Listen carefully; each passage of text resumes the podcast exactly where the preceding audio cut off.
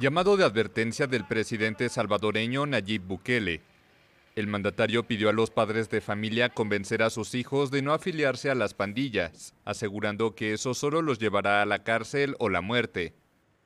Bukele publicó en Twitter un video en el que se muestran las duras condiciones de encierro que tienen actualmente los pandilleros en prisión, tras el estado de excepción aprobado el domingo por el Congreso a pedido del mandatario.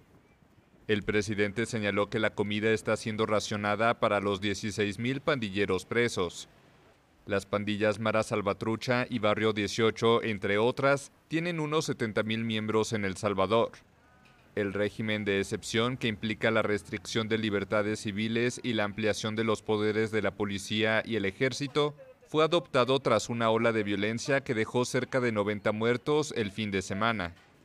Además, el Parlamento, controlado por el oficialismo, reformó el Código Penal para aumentar de 9 a 45 años de prisión la pena máxima por pertenecer a pandillas.